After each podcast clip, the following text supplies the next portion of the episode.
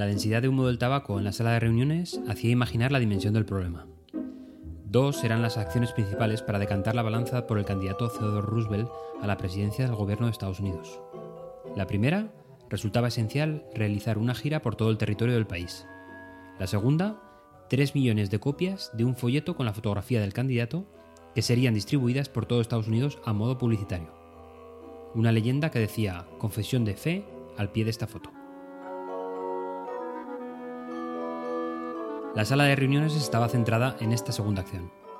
Y es que se debatía encima de la mesa un problema de planificación y presupuesto con la acción publicitaria. Los asesores del futuro presidente descubrieron que debajo de la imagen del aspirante también se podía leer Moffett Studios, Chicago. A la sazón, el propietario de los derechos de autor de la fotografía.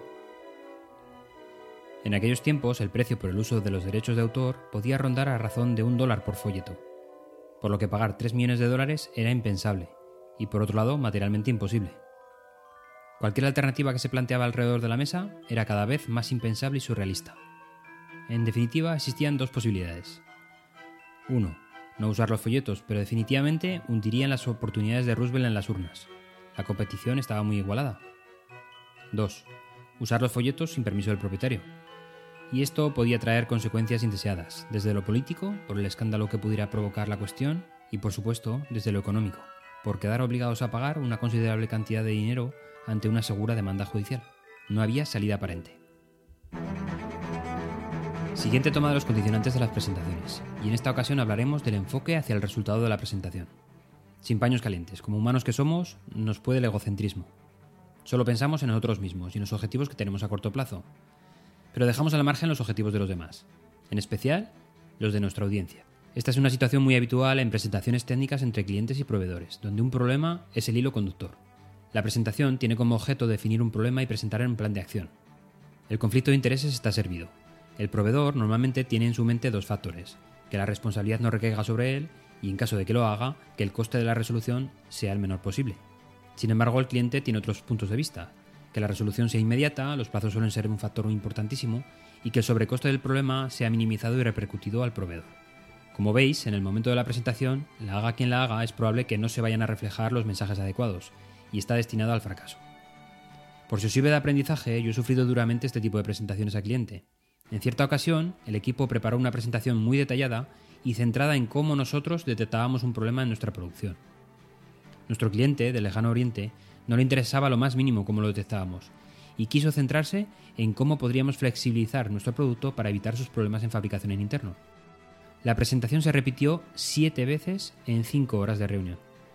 La cultura del cliente le impedía, por respeto, indicarnos que estábamos enfocando malos objetivos, y nuestra cultura nos impedía comprender. La presentación acabó siendo un fracaso. Al día siguiente, con visiones renovadas, se pudo llegar a un punto de trabajo en común. Bueno, la solución a estas situaciones es tan lógica como difícil de implementar, y es reflexionar acerca de los intereses de los demás actores en juego. En otras palabras, pensemos con antelación los intereses de la audiencia. Pensemos con antelación los intereses de terceros jugadores, como los clientes de nuestros clientes o los proveedores del proveedor. Describamos perfectamente los condicionantes que nos han llevado hasta esa situación, para todos y cada uno de los actores, y creemos un punto de partida en la historia de la presentación. Y por último, usemos la presentación para buscar los puntos de encuentro que nos permitan ir a dormir al hotel a una hora razonable.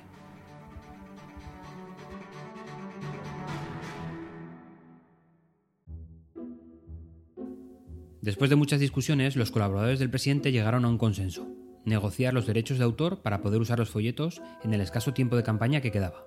Pero les asaltaba una tremenda duda. ¿Cómo negociarlos?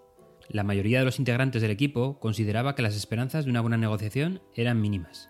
La legislación vigente por los derechos de autor y el factor tiempo por aproximarse a la fecha de las elecciones daban un inmejorable poder de negociación en favor del fotógrafo. Ante esa encerrona, los colaboradores de la campaña acudieron al reconocido abogado George Perkins, constructor de ferrocarriles en California y gerente de la campaña de Roosevelt. En un rapto de gran inspiración, cambió el enfoque del análisis sobre la manera de examinar la negociación y sin perder tiempo llamó a su taquígrafa y le dictó un telegrama para los estudios Moffett de Chicago en los siguientes términos. Estamos planteando distribuir millones de folletos con el retrato de Roosevelt en la portada. Será una gran publicidad para el estudio que usemos. ¿Cuánto nos pagarían ustedes si usáramos vuestra fotografía? Contesten inmediatamente. Al poco tiempo llegó la respuesta de Moffat. Nunca hemos hecho esto antes, pero dadas las circunstancias, podríamos ofrecerles 250 dólares. Obviamente Perkins aceptó inmediatamente la oferta. Ninguna de las circunstancias reinantes habían cambiado, solo el enfoque del problema.